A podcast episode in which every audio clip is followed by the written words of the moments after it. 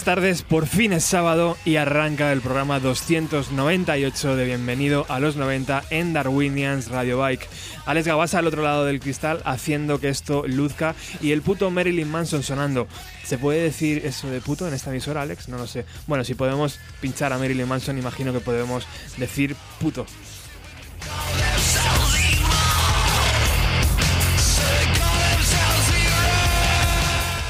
Heaven Upside Down, algo así como El cielo del revés. Es el nuevo trabajo que se publicará el próximo 6 de octubre, pero que ya lo puedes disfrutar aquí en Darwinians Radio Bike.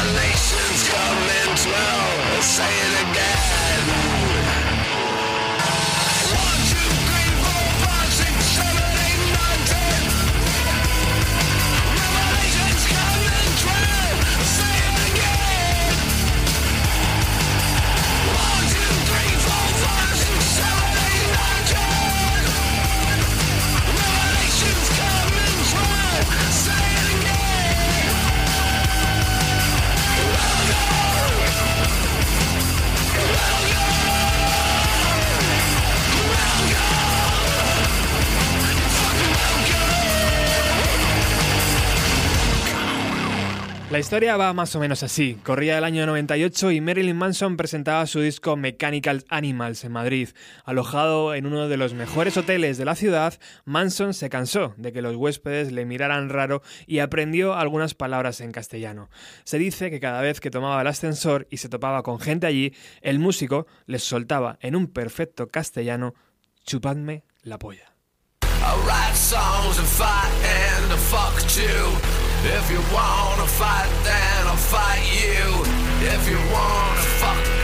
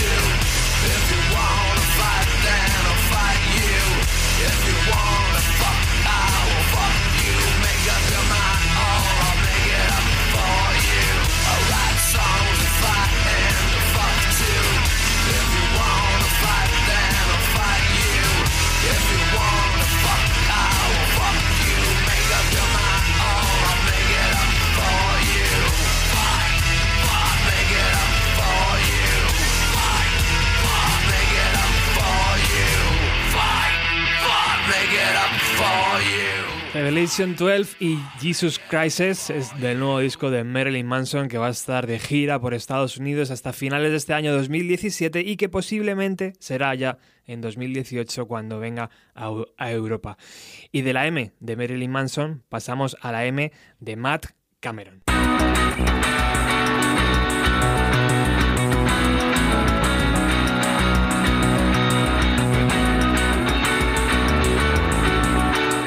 Una de las voces autorizadas, una de las voces más autorizadas del movimiento musical en Seattle, lejos de querer emular la carrera de Dave Roll con sus Foo Fighters, eh, eh, Matt Cameron, perdón, hace, eh, saca este disco como casi un capricho, ¿no? Se llama Kate Weller y es un disco que no revolucionará la industria, pero que nos hará pasar un buen rato.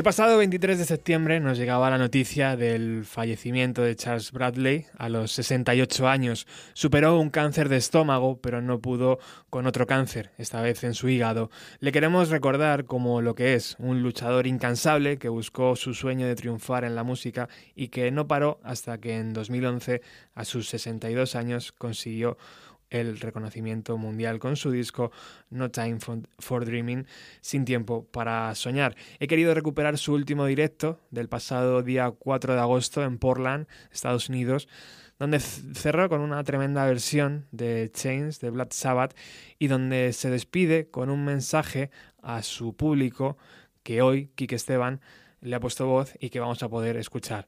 Hasta siempre, amigo.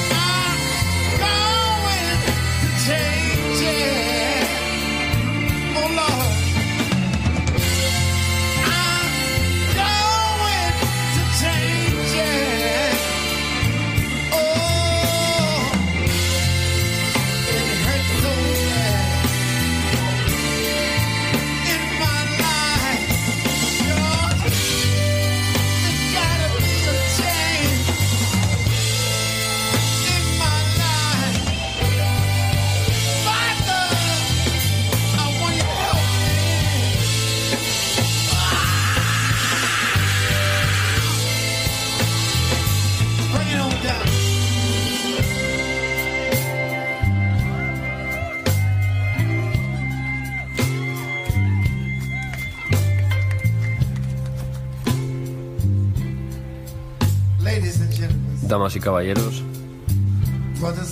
hermanas y hermanos, seáis quienes seáis, estamos todos sobre este bello planeta Tierra. Traéis sin cuidado vuestro credo o vuestro color de piel. Para mí, todos vosotros, del color que seáis, blanco, negro, gris, Os veo como hermanos de la naturaleza, hermanas del amor. Voy a deciros Algo antes de que nos vayamos.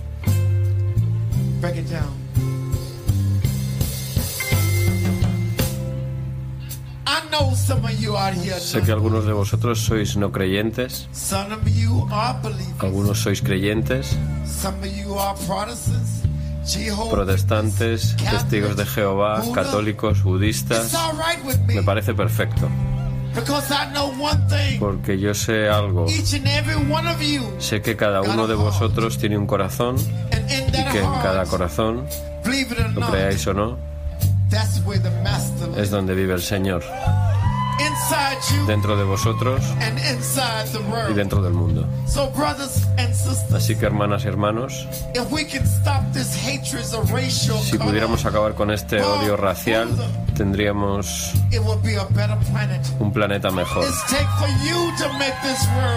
Es hora de que toméis la iniciativa, porque si nosotros no hacemos las cosas como es debido ahora, la próxima generación no lo va a conseguir. Así que hermanos y hermanas, cuando veáis un hermano o una hermana blanco, negro, verde o azul que tenga algo de en su corazón, es vuestra oportunidad de conseguir que sean un hombre o una mujer más luminosa. Podéis distinguir lo amargo de lo dulce. Yo lo sé bien. Lo sé bien. Y el motivo por el que lo sé es que he estado solo desde que 14 tenía years old. 14 años.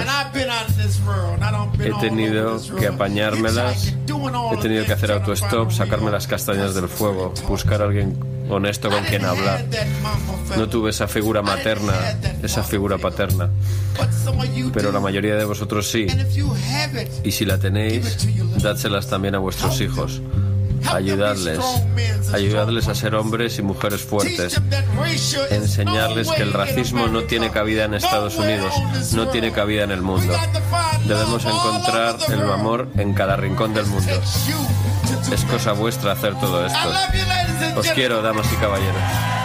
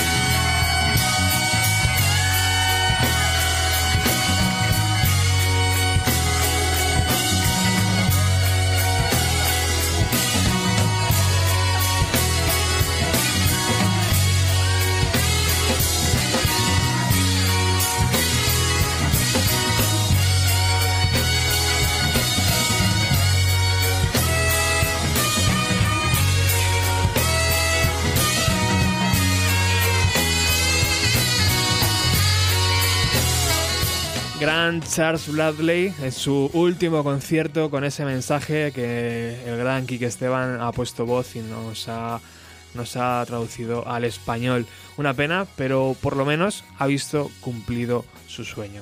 Bueno, lanzábamos una pregunta en el Facebook del programa que, que podéis contestar, de hecho, y decíamos que quién era el mejor productor de los 90 eh, pues el mejor productor de los 90, según vosotros, eh, por ejemplo, es eh, Iván Gondo decía que Andy Wallace y Terry Date, Abel Guzmán decía Albini, O'Brien y Wallace, Iván Navarro decía Flot, Alan Mulder, Lou Giordano, Brendan O'Brien y Trent Rednor, Jan Moreno decía Buzz Big, Fernando Ojeda decía Nigel Goldrich y Trent Rednor, Ramses Martínez decía Steve Albini, Álvaro Pereira decía Bats Big otra vez, José Luis Peña eh, Bats Big y Flot, eh, Jonathan Rincón, Lanois, Eno y Flot, y Javier Fernández eh, decía Rick Rubin, Edu Cornejo también decía Paco Loco, aquí dentro de nuestras fronteras,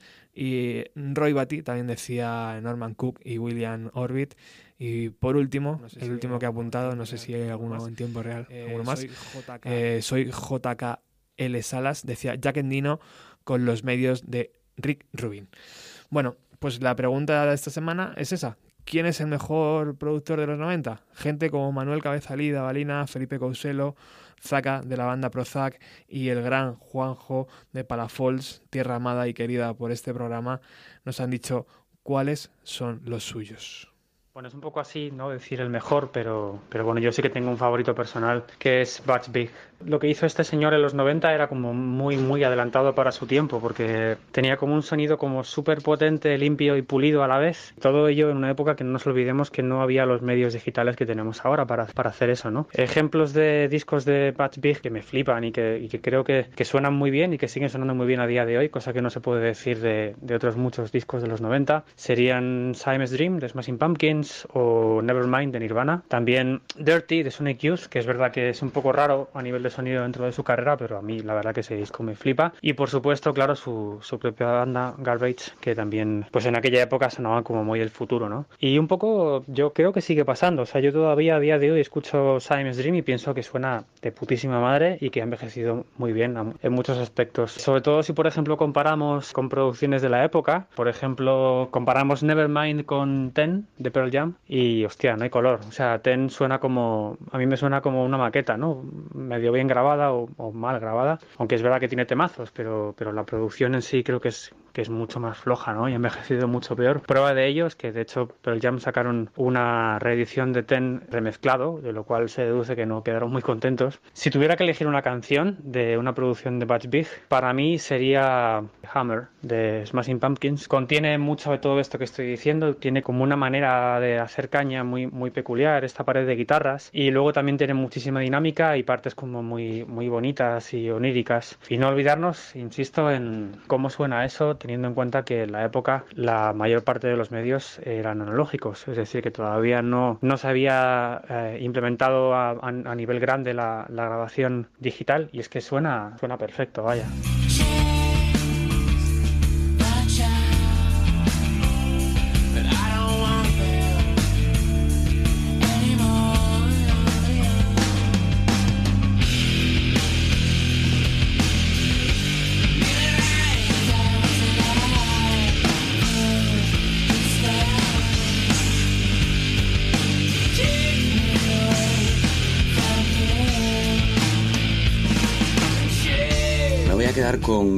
Productor quizá no tan eh, reconocido como otros colegas suyos, que es Brendan O'Brien. Más que nada porque al margen de su labor como músico de estudio, como mezclador, como ingeniero de sonido, es en muchos eh, discos de los que produjo, en los que supo reconocer ya no su propia marca, sino la de cada uno y de sus artistas, y llevarles además por su, por su terreno. Por ejemplo, desde el año 90 en el que sale el Shake Your Money Maker de los, eh, de los Black Crowes, eh, fue, digamos, fogueándose en diferentes ámbitos y con diferentes artistas. Sí, es el productor de casi todas las grandes obras de, de Pearl Jam en toda la década década de los 90 de versus a, Jill, a ese Mirror Ball junto a Neil Young en el que también figura como músico. Y a esto le podemos juntar temas eh, como el devenir del segundo disco de Race Against the Machine, eh, también eh, trabajos para otros artistas quizá no tan reconocidos aquí, pero sí con cierta significancia allí, como, como pueda ser por ejemplo Matthew Sweet, como pueda ser por ejemplo Michael Penn, ese tipo de, artistas, Paul Westerberg incluso, que tampoco tienen esa relevancia quizás este lado del Atlántico, pero que allí sí que fueron más importantes. Por supuesto, tampoco podemos olvidar sus trabajos para Stone Temple Pilots, y sí, todos tenemos pecados, y este produjo un disco de Limp Bizkit, así que ya sabéis lo que dice, que hay que ser capaces de lo mejor y de lo peor, y pese a esa deriva a finales de los 90 con algunas de las bandas de esa eh, corriente, vamos a llamarlo así, eh, llamado nu metal, siempre eh, siguió alternando con otras cosas muy importantes. De hecho, cerró la década con un disco que ya saldría en el 2000, como es el Bachelor Number 2 de, Amy Mann, que es eh, una artista maravillosa y aquí hace una, una producción, eh, O'Brien, la verdad es que muy, muy reconocible.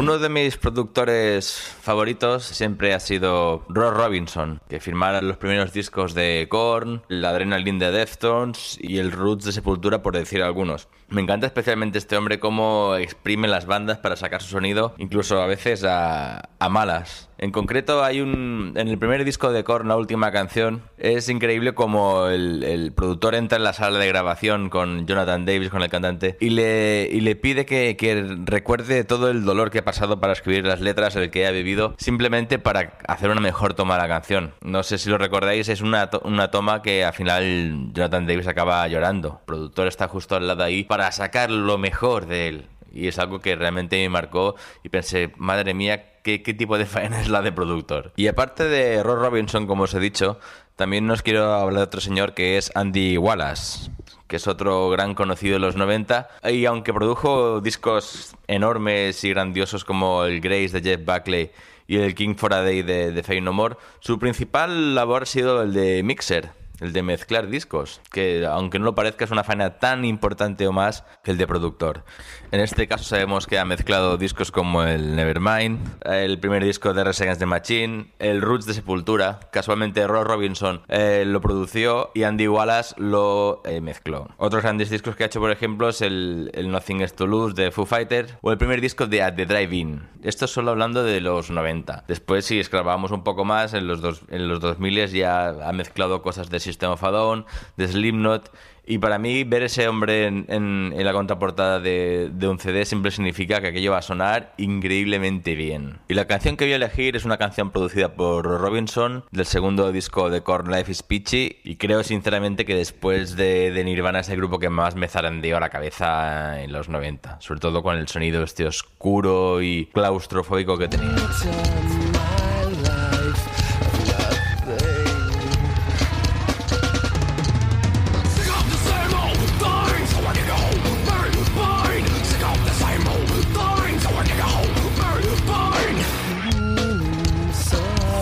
En los 90 estaba Rick Rubin como productor, Terry Dead, pero el gran triunfador fue Butch Vig con Nevermind de Nirvana. Eh, no digo nada nuevo. Perdona, Roberto, te he dicho que Butch Vig era el mejor productor de los 90. Ya me he equivocado. Los grandes triunfadores de los 90 fueron los Byside Boys con la canción Macarena de los de Río. Estos sí que triunfaron. Hasta el Clinton bailó en la Casa Blanca. Saludos.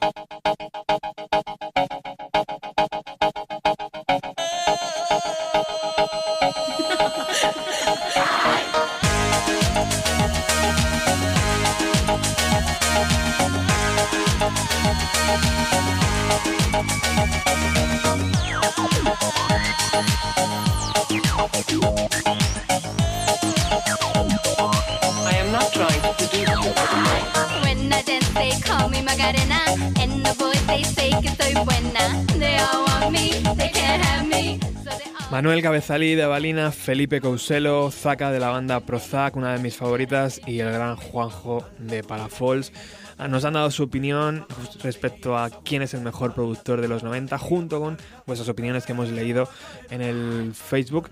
Y por cierto, hablando de la Macarena, ¿recordáis aquel grupo llamado Brujería, formado por miembros de Fear Factory, Fate No More, Napalm Dead y Dead Kennedy? Pues venga, vamos a escucharlo, ¿no? Thank you.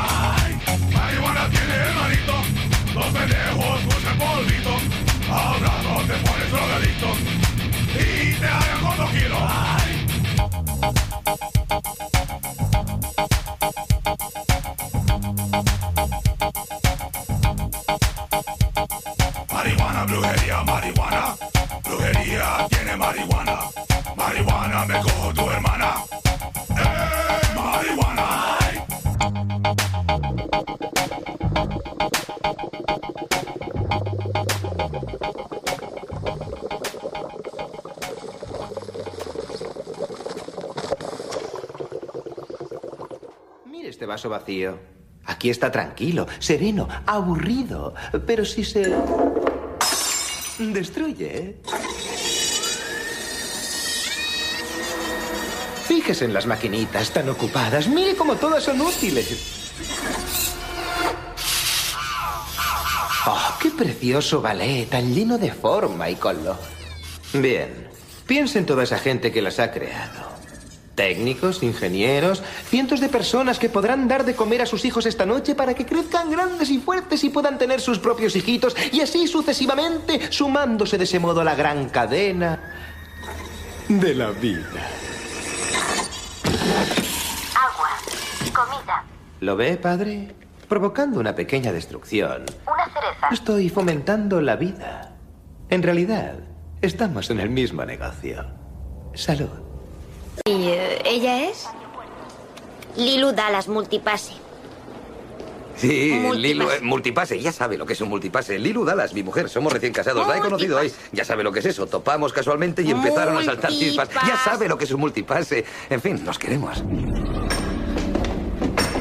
Disculpe, señor. El Consejo está preocupado por el calentamiento económico. Se preguntaban si sería posible despedir a unos 500.000. He pensado que quizá de alguna compañía pequeña que nadie advertiría, como una de las compañías de taxis. Despide a un millón. Pero con 500.000, eh, ya... eh. Un millón. Bien, señora. Siento haberle molestado.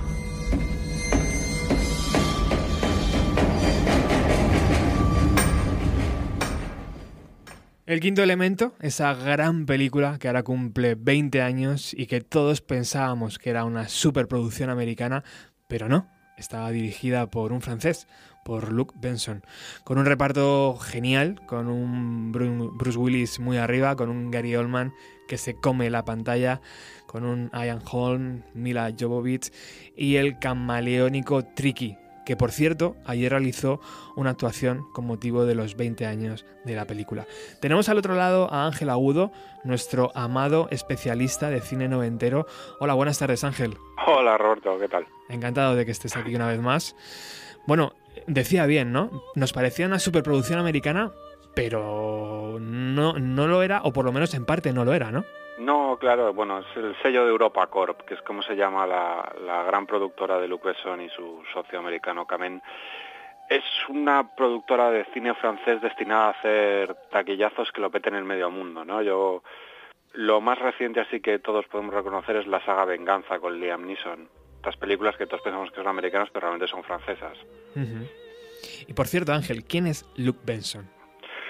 Pues es un personaje muy, muy peculiar, ¿eh? Es, como decíamos antes, bueno, es un cineasta francés, viene mucho, o está muy influido por el cómic francés de ciencia ficción, por Metal Hurlant, por Valerian, por este tipo de historietas, y él se lanza a hacer cine y hace un cine que en principio tiene muy poco que ver con el cine francés que o, o la idea que a día de hoy asociamos con lo que es el cine francés no quizás tiene más que ver con las europroducciones que se hacían antiguamente, los Europudding entre diferentes países europeos, el Eurospy, este tipo de cine.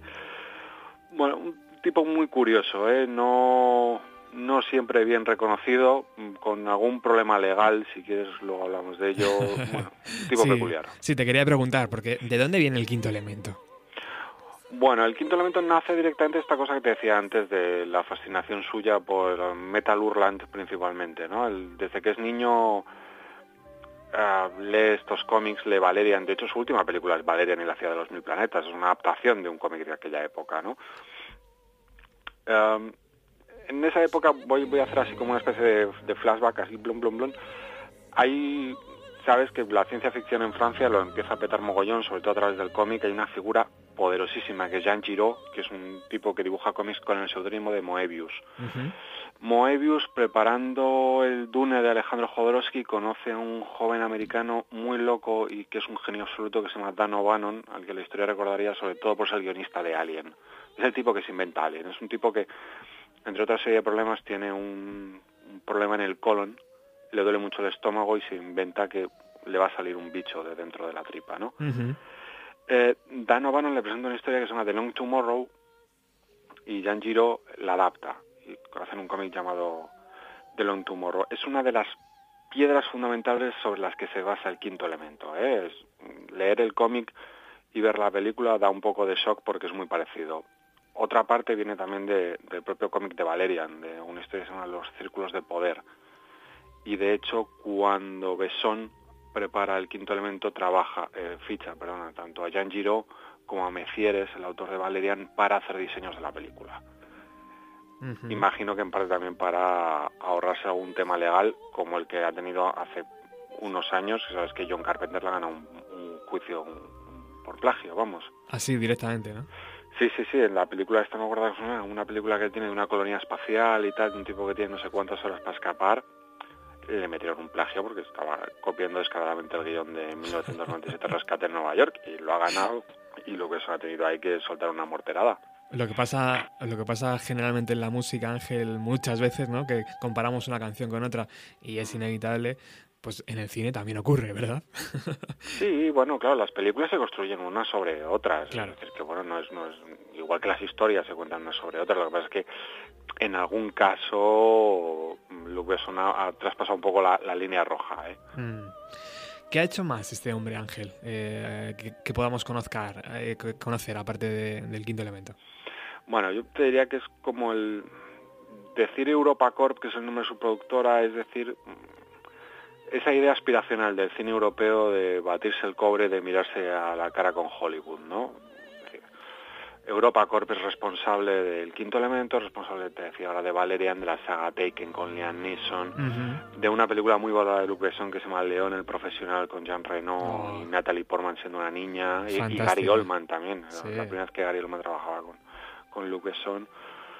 Bueno, lo curioso de todas estas pelis, retomo un poco la idea de The Long Tomorrow, cuando le preguntaron a Moebius que por qué se había asociado con Dan O'Bannon, decía que porque Dan O'Bannon contaba un tipo de historias que cuando un guionista francés las intentaba contar siempre parecían una parodia. Eso para mí es lo que le pasa exactamente siempre al cine de Luc Besson. O sea, parecen como parodias de cine americano. Es decir, bueno, sí, es películas que pueden pasar en determinado momento por cine americano. Yo creo que el ejemplo más claro es Taken, ¿no? La saga Venganza. Sí, sí, sí, sí, sí. Pero siempre hay algo ahí que está como... Esto un americano no lo haría así. También, eh, si alguien ha ido hace poco al cine a ver Valerian, lo entenderá muy bien. Mm. Han pasado 20 años de la película, Ángel, y eh, el futuro no, no es como esperábamos, ¿no? no, se parece mucho al quinto elemento, todavía. Ya, el futuro siempre es una estafa en el cine.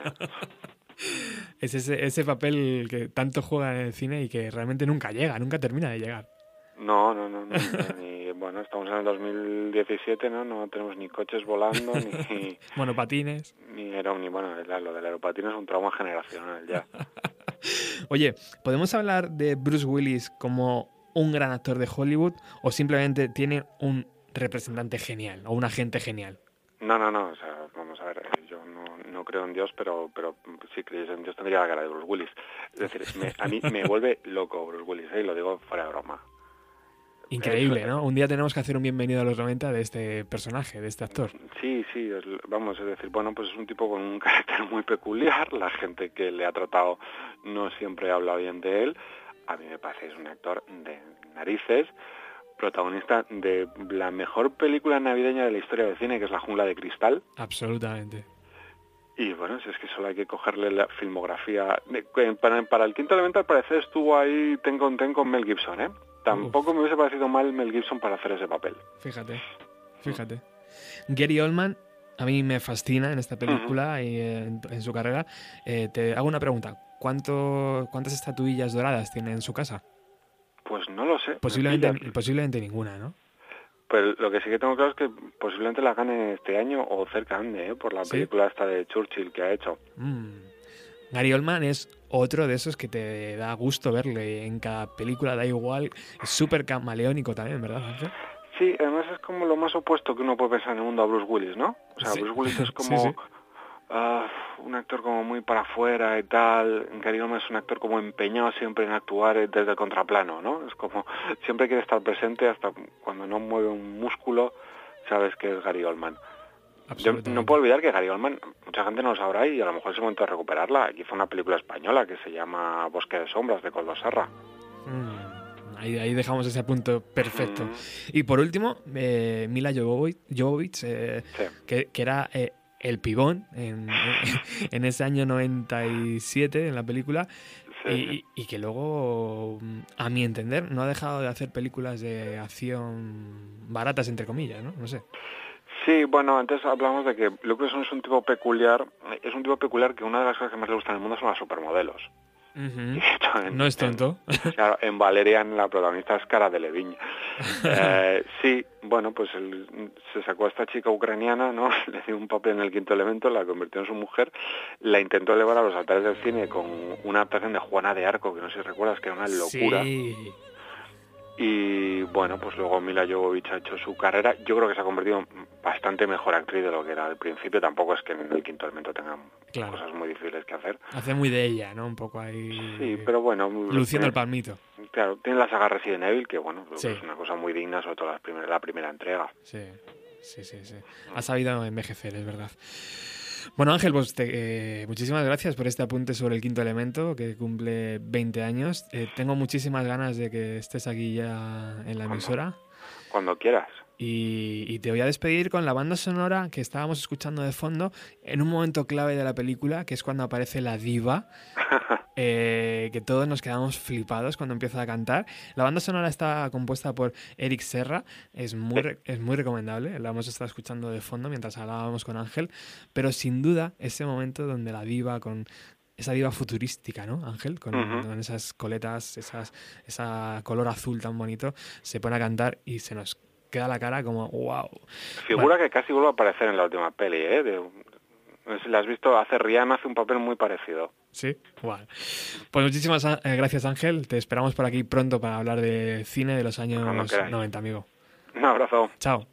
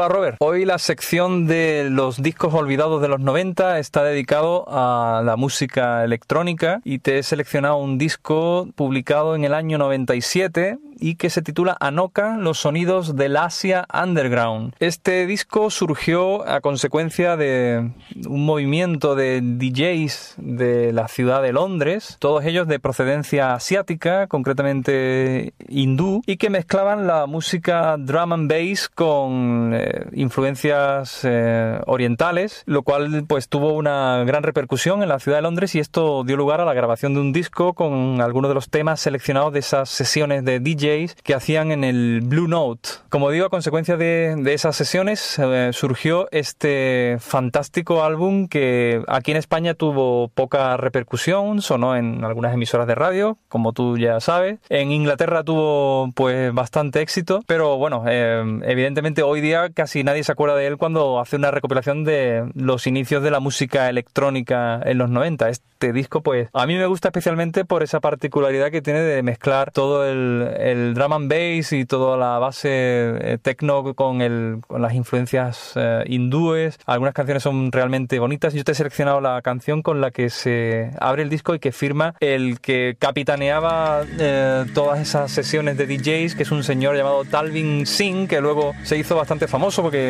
publicó discos en solitario, colaboró con, gente como Björk, etcétera, y Talvin Singh pues abre esta gran colección de temas que se titula Anoka, los sonidos del Asia Underground. Un saludo.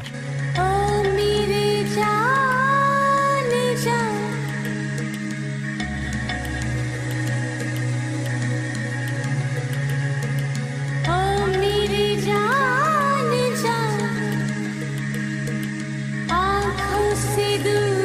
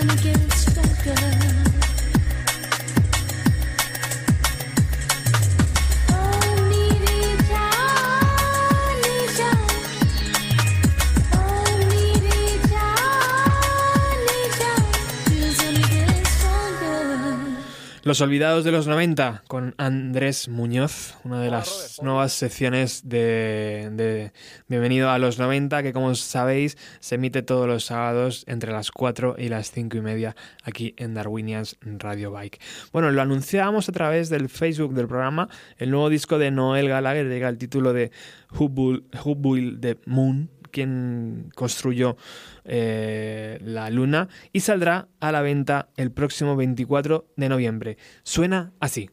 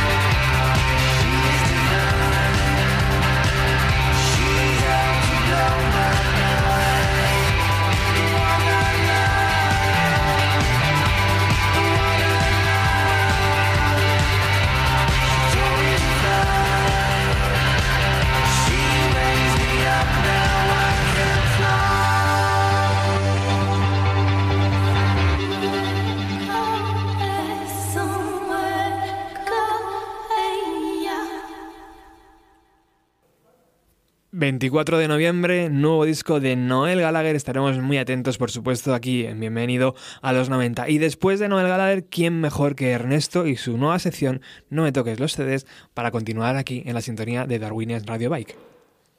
No me toques los CDs viaja hoy hasta mayo de 1994 en Los Ángeles. Todos sabemos lo que pasó un mes antes, un poquito más al norte, en Seattle. Pues el álbum que se publicó ese mes de mayo supuso, en mi opinión, el reverso de toda aquella etapa grunge. Al igual que el Britpop empezaba a brillar al otro lado del Atlántico, en Estados Unidos bandas como Wizard empezaban a echar algo de luz y alegría al tema. Con este su primer álbum, Wizard desplegaba una especie de pop rabioso, furioso, melodías deliciosas apoyadas en guitarrazos y bases rítmicas más que contundentes. Marca de la casa de su líder, Rivers Cuomo. La producción corrió a cargo de Rico Kasich, quien sabe sacar brillo a las melodías como pocos. El álbum se llamaba justamente Wizard, aunque es más conocido como The Blue Album. Wizard han sido bastante aficionados a llamar siempre igual a muchos de sus álbumes. Está el azul, el verde, el rojo y el blanco. Todo muy en consonancia con la personalidad de su líder, Rivers Cuomo. Es muy recomendable la reedición de lujo que se publicó en 2004 con las caras B y alguna rareza. El álbum en sí es una colección fantástica de canciones y la verdad que es bastante difícil escoger una. Arranca con toda la fuerza de My Name is Jonas. Después hay unas melodías más pop en No One Else y The World Has Turned and Let Me Hear. Después vino el hitazo que supuso Buddy Holly, un tema alegre y festivo con un fantástico vídeo dirigido por Spike Jones. Era la época de la MTV y se encargaron de programar hasta la saciedad tanto este vídeo como el del tema que escucharemos luego. In Show nos transmite la angustia tan de Rivers Cuomo, alguien que encajaría de maravilla en el reparto de Big Bang Theory. In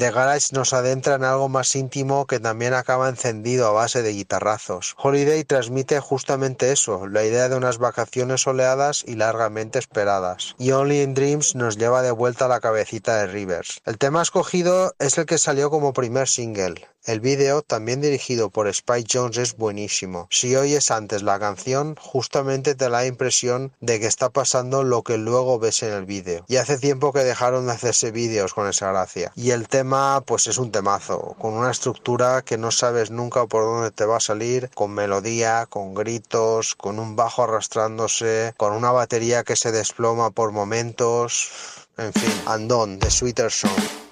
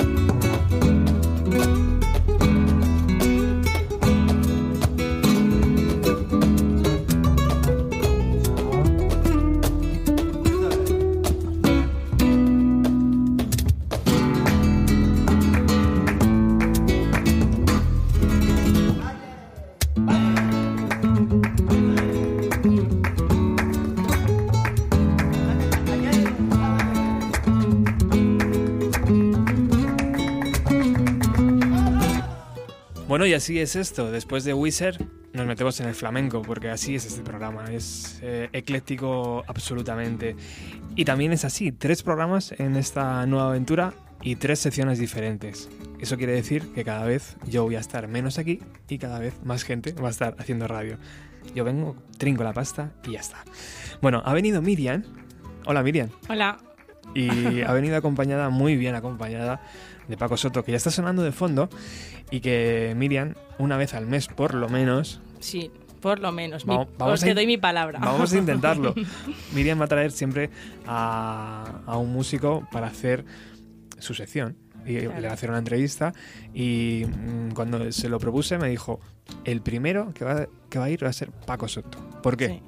Pues porque es alguien muy especial para mí. ¿Sí? Quiero decir, es alguien que conozco de hace mucho tiempo y alguien al que he seguido y ver que alguien logra su sueño, ¿no? Tanto como persona, que, bueno, que le conozco, y como artista. Y es como, para mí era súper bonito, Ujú. de verdad. Eh, además fue, mm, quiero abrir con él. Paco, buenas tardes. Muy buenas tardes. Muchísimas gracias por venir al programa. A vosotros, hombre, por invitarme. Es un placer verte afinar esa guitarra. Es, una- es un lujo simplemente ya con eso. Yo ya me doy con un canto en los dientes. Joder, panda que no un coñazo afinar la guitarra. ¿Qué recuerdos tienes de Miriam? De Miriam, pues nada, cuando le daba de comer, que era ya muy chiquitilla.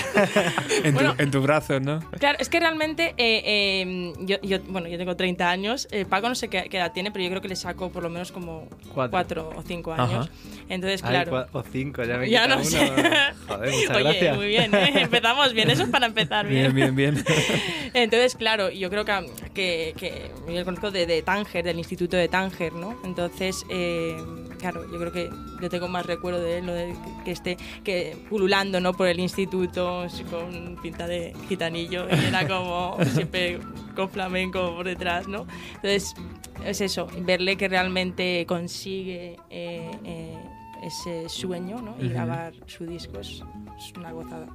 Bueno, yo me voy a callar porque esa, esa sección es, es de Miriam y quiero que ella lo lleve completamente. Yo voy a estar aquí viendo. Voy a favor. estar disfrutando. eh, pero quiero que seas tú la que coja las riendas, ¿vale? Así Vale. que todo tuyo. Pues nada. Em, Los mandos de bienvenida los- a los 90 son tuyos. Totalmente. Esto, esto es mucha responsabilidad, ¿eh? Pues bueno, eh, Paco, por fin te tengo Por fin estamos aquí. aquí los dos. Entonces, eh, bueno, yo realmente quiero que me hables un poco de, de cómo se gesta en la mente de un niño el, el querer, eh, porque tú realmente es algo que has tenido siempre muy claro, creo, Sí. eh, se gesta ese sueño en tu cabeza y decir es lo que quiero y, y luchar por ello. Pues se gesta de repente, pues la verdad es que no lo sé, porque de pequeño quería ser músico. Ujú. Lo que no sabía era qué instrumento iba a tocar o qué iba a hacer. Yo quería cantar, pero tengo voz de, de perrillo. Entonces, malamente. Entonces ya a los 9, 10 años me entró la guitarra, no sé cómo. Yo creo que fue por mi hermano que me diría, con esto vas a ligar. Y yo era gordito, de a los 10 años. Me dije, pues es la única solución que tengo en la vida, con esta carabollo. Y, y no sé, fue tocarla el primer día ya supe que quería ser guitarrista flamenco. ¿no? Es que no, no te Sin sé más. decir cómo se gestó. Y, y, eh, la influencia, eh, porque tú a Paco de Lucía tiene mm, mucho, o sea, una importancia en tu, ¿no? O sea, es fundamental en tu carrera. Claro. Y creo que te marcó también de pequeño, ¿no? Sí, hombre, de pequeño me quedé loco cuando lo escuché. Dije, no, no, no puede ser verdad esto, hombre. Porque además no, a mí me daban envidia los niños. En, cuando yo me fui a Marruecos con 8 años o algo así. Y, y en España eran, hacían toda la comunión, todos iban a la iglesia los domingos y yo no. Yo no estoy ni bautizado ni nada. y Yo, le- yo decía, joder, me gustaría creer en Dios, pero es que no. Pues no creo. Y luego en Marruecos igual, Allah, joder, y digo, me cago en la mar, si es que no tengo por ningún lado donde agarrarme. Y de repente pues apareció Don Paco de Lucía y ya tuve yo a que agarrarme. Entonces pues me, no sé, eso es muy bonito.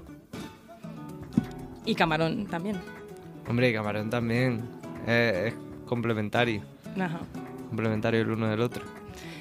Mm, y siempre he tenido la duda es mm, o sea a ver el haber vivido tantos años en Marruecos eh, y que es una yo creo que es una eh, eh, época súper o sea, eh, te marca muchísimo es decir de los 8 a los 18 has vivido los 16 o 15 15, 16 por ahí. eh, ha influenciado de alguna manera en tus dis en tu disco o en Claro, tu música hombre, o pues, en tu En, en la vida en- entera.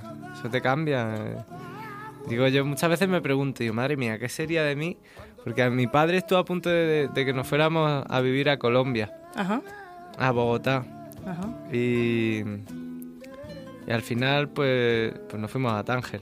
Digo, joder, ¿qué, qué habría sido de mí? Porque es que Marruecos tiene mucha. La música árabe tiene mucha influencia en el flamenco. Claro. Tánger está en el norte de Marruecos, está en el estrecho de Gibraltar, al lado de Cádiz. claro Estaba como hecho para que, para que acabara yo. De ahí. hecho, en, en tu disco, en el último tema, ¿no? Tiene, eh, tiene como, como Sí. un, un estilo ah, de música andalusí, ¿no? Sí. Un poco. Eh, ahí tiro yo de, Claro, de Marruecos a total. muerte, Es claro. que es como, es que está sonando música. Son, realmente son músicos. eh, en algún momento has echado mano de gente de allí para tocar. Sí, ¿o? es un tema que él dice a los refugiados sirios y, y he pillado a James, que es un, un, un lau- ¿cómo se dice? Laudista, voy a quedar aquí como Bueno, sí, que laudista.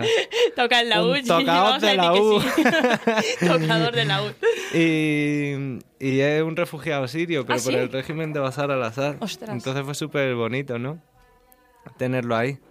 ¿Y los lo demás- conociste? Y los demás son músicos flamencos, pero. Pero. para que suena árabe. Suena, total, totalmente. Total. Y encima hay el engaño. Es total, ha, ha colado. Eh, y bueno, hablando de tu disco, que mm, no sé, a mí me fijo mucho en las portadas ¿no? de los discos. Sí. Me transmiten mucho. Entonces quiero que me hables un poco de, de esa portada, de por qué lo titulas Vida. Sí. Eh, bueno, luego te preguntaré también ¿no? un poco por las canciones, eh, la, la evolución, pero que me hables un poco de la portada y, De la del portada. título. Pues la portada es una foto que salgo yo desnudo, con calcetines y zapatos, tocando la batería y mi hermano enfrente mirándome. Yo- eso es cuando. el- dos años tenía yo. Ajá. Cumplí dos años ese día. Me regalaron eso, la batería. Ya estaba yo como loco. Ya está. con la música. Y entonces la foto la hizo mi padre y luego al fondo se ven las piernas de mi madre, ¿no? Sí. Entonces, no sé, era como, joder, si le voy a poner vida a un Ujú. disco... A mí me parece preciosa, me vida, parece en el patio de preciosa. mi abuela, gozando ya de crío con mi hermano, que siempre hemos estado ahí y me he reflejado mucho en él y tal, y con mis padres, que son más buena gente que la hostia y me- nos llevamos todo genial, pues entonces, no sé, me pareció lo más adecuado. Es más apropiado. Eh, bueno, tú realmente eres de Murcia, ¿no? Eh, Águilas. naciste, has nacido en Águilas, ¿no? Sí, ahí Y es curioso, Como, ¿no? como Paco Rabat, que si no digo eso, en el pueblo me matan. Eh, ¿no? Un artista flamenco, ¿no? Pues es decir, es curioso, y- o sea, yo lo pienso muchas veces, es decir, nacer en Águilas, irte a Marruecos, ¿no? Y al final que, que, que, que, que, que te vean y digan, este tío es, de- ¿no? es de Granada, no, no tiene nada que... Porque tampoco tienes un acento muy murciano, ¿no? Muy No, claro, yo marcado. qué sé, es que Es curioso. tampoco he vivido curioso tanto cómo hace- claro. allí para que se me pegue y mis padres también tienen un acento un poco extraño. Entonces, no sé, entre un poquillo, un poquillo de pequeño que lo estás definiendo, ya te vas a Marruecos que ahí se habla de otra manera y hay otro acento. hecho, tú hablas y- marroquí. Más o menos. ¿No tienes que hablar bien, sí o no? Yo no, yo, yo no he entendido nada, no vaya a ser que... Em, luego, eh, bueno, siguiéndote a ti, eh, luego volveré a hablar un poco del disco y de, la- de, ¿no? de las canciones. Eh, has vivido en, en- en Nueva York, ¿no? En, en Estados Sí. Unidos, has vivido en Japón también. Bueno, vivir en, Nue- en Nueva York sí, en Japón estuve cuatro meses. Bueno, Igual que en, en algo es algo. Santo Domingo, en Ma- México. Pero eso te va allí uno a currar unos meses, pero tampoco... O sea, sí vives porque te ponen una casa y estás ahí cuatro meses, que pero tampoco es vivir, vivir, sabes que es poquillo tiempo. En Nueva York sí estuve un añito. Me fui de gira cinco días, dije, hostia, esto es genial, y me quedé un año. ¿Y qué tal la experiencia? Pua, me encantó, me y encantó. era- ¿qué Además me- tenías? eh, 20. 20 años. 20 años, 21 máximo. Y nada, el primer mes estuve buscando curro. Ujú. Tenía un colega que me dio trabajo vendiendo galletas en un supermercado y dando en eh, up- upstate New York. ¿Qué pintaba yo ahí Ve- ve- vendiendo crack. galletas? Pero dije, ya aquí me quedo y voy a currar tocando. Y al final en un mes encontré curro para un año tocando por allí y, y me quedé tocando ahí súper a gusto. Y bueno, ¿y Japón? Eh, quiero decir, em, la relación de los japoneses con el tema del flamenco, ¿no? Porque ahí hay, ¿no? El- los japoneses con el Son flamenco geniales. eh, lo viven de una manera muy particular, ¿no? Sí, pero con el flamenco y con todo realmente, porque ellos adoptan muchas cosas de la cultura americana, adoptan... adoptan son, son esponjas los japoneses y luego tienen una cultura riquísima, pero tienen la, la habilidad de guardar la suya y, y adoptar otras. Ajá. A mí me parecen pueblo de los más increíbles que he visto en la vida. Son Joder, son, son, son la hostia los japoneses, la verdad. Gente curiosa. Gente para estudiarla.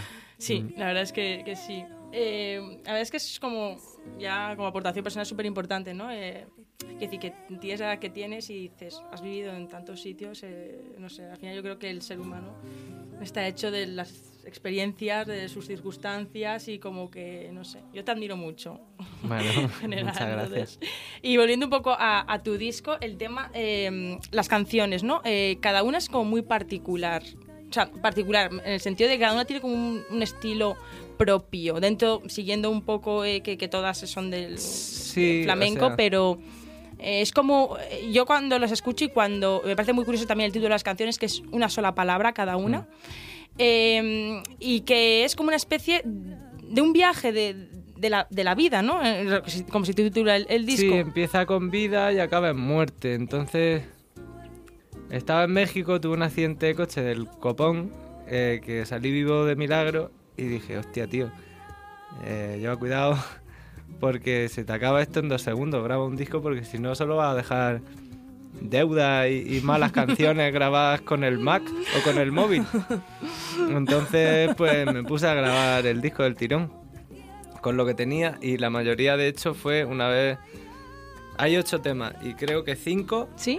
eh, los compuse dos semanas antes de grabar. Eh, Estabas hiper inspirado, ¿no? Quiero decir, de repente sí. fue vino- ahora o nunca, ¿no? me vino ahí Todas las este. musas. Y pues quería que fuera vida. Sí. Porque yo eso lo llevo diciendo desde, yo qué sé, desde que tengo 15 años con Ajá. los colegas. Como en vez de brindar y decir salud, digo vida. Ajá. No sé, me sale así. Con un amigo mío, Jaime, empezamos y ya Ha seguido. ha seguido. Y pues quería expresar cada una, esta deseo, Esta nostalgia, esta nostalgia, infancia, claro. infancia, lucha, no sé, son cosas que, que me han pasado y que quería expresarlas de esta manera, ¿no? Un poquillo como si fuera una historia. Y cada una, que cada canción te llevara a, A un- esa, a eso, ¿no? a una atmósfera distinta, ¿no? También, ¿no? Sí. Más que un disco de guitarra que... Que lo transmita, transmita los realmente. palos, rondeña, bulerías, Claro. tal. Aquí están dentro, pero... Sí. Quería que es fuera muy más por las curioso. sensaciones. Sí. Además que es eso, cada, cada, cada, un- cada tema te transmite el, el título de la, de, de la canción y realmente te lo transmite. O sea, yo- a mí por lo lo menos intentado. me llega. Es decir, y esto es una conclusión mía propia, ¿no? Que me pongo a, a darle vueltas a la cabeza. Eh, luego quiero que me hables de- de- del tema vida, Sí. por favor. Eh, sí, me parece Pues bueno, nada, un episodio. este, el tema este se lo compuse a mi médico, que Ujú. estuve enfermo, me, me operó y me salvó la vida y, y se lo compuse, pues nada, nada más salí del hospital, bueno, no podía mover las manos ni nada, tuve que ir aprendiendo poco a poco otra vez y en cuanto pude pillar la guitarra el primer día se lo compuse en 10 minutos del tirón. Y nada, y le hice mucha ilusión, le di el disco y anda que a mí, nos pusimos los dos ahí a llorar Es que- en la revisión y no veas, un fenómeno. Es que te lo comen- bueno, se lo comentaba antes, eh, quiere decir que un género como el flamenco eh, tiene que ser muy sentido, no, no puede. O sea, hay otras canciones que Sí. no, eh, bueno, eh, pero yo creo que un género así, desde Ah, mi punto sí, de vista, sí. tiene que salir de, de- de- o lo sientes o yo- además yo te, te he visto tocar y eh, macho, es que o lo sientes o lo sientes, no hay otra cosa. Hombre, en, en la vida en general hay que transmitir. Cuando hablas, cuando haces el amor, cuando cocinas, cuando... No sé. La vida sin transmisión es un- No, no, total. una mierda, ¿no? Sí, sí. Pero en el flamenco al- se nota más, ¿no? Pues, eh, es una música más primitiva. Entonces requiere más de sentimientos primarios, ¿no? Para poder ser entendida. A mí, yo cada vez que iba a un concierto tuyo, la verdad es que... era- Hace tiempo ya que no viene a Wow. uno, ¿eh?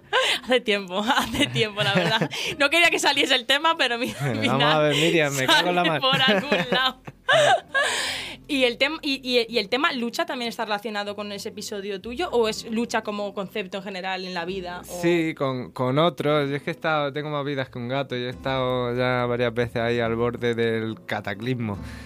Y, mm, y nada, esto se lo compuse el de lucha a otra doctora que también me salvó. No, no- no la del accidente en México, ¿no? No, otra, antes. Otra.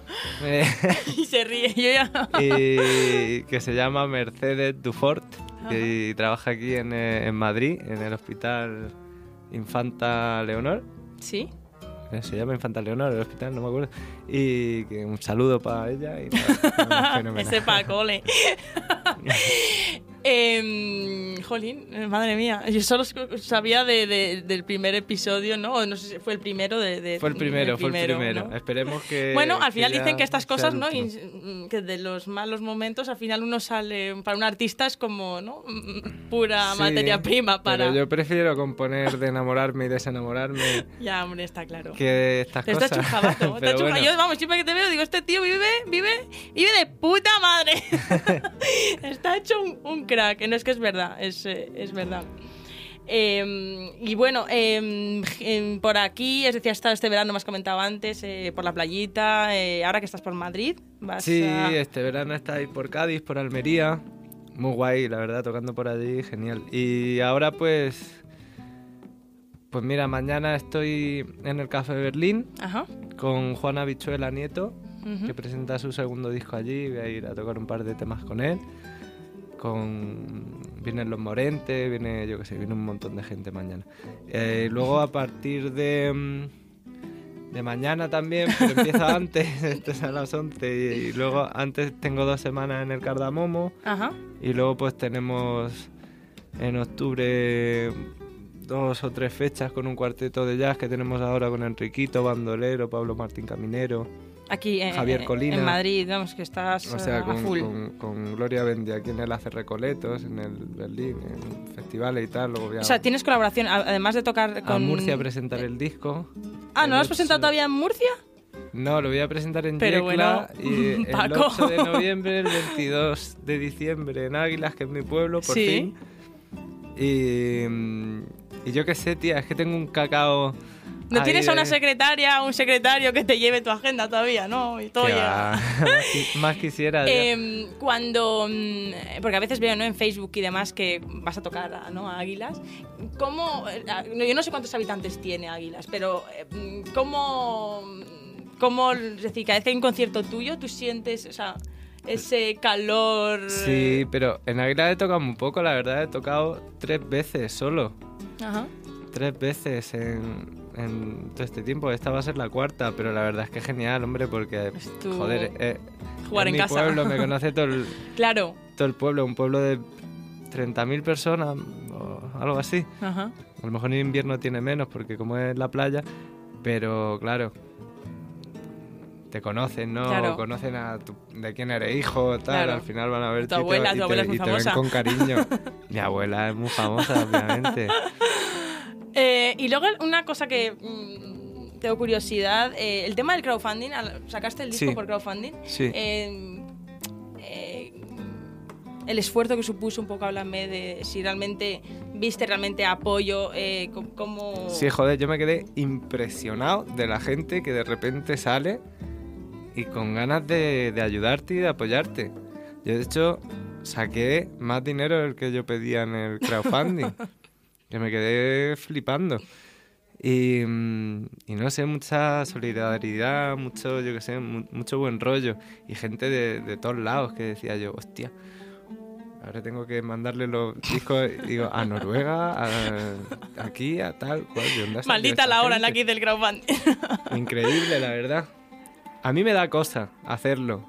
Tener que poner, venga, colabora, ayúdame. Es como, venga, dame dinerico, tío, déjame 20 euros. No, pero yo creo que es a mí una me da manera a día de pero, hoy que... Pero joder, es que hay que adaptarse a los tiempos. Total. Intentaré que el segundo, eh, que ya lo tengo en mente, Eso, ya me has quitado la pregunta, ya, Ya. me la has robado.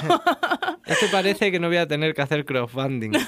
pero vamos a ver. ¿Crees que no? Parece Está- que no. Me, ha- me han dicho por ahí, manda alguna ofertilla atada, por ¿no? ahí. Para no tener que hacerlo. Para el tercero ya sí. Vete, Paco. Vamos con los impares, con los Vete, impares. Paco.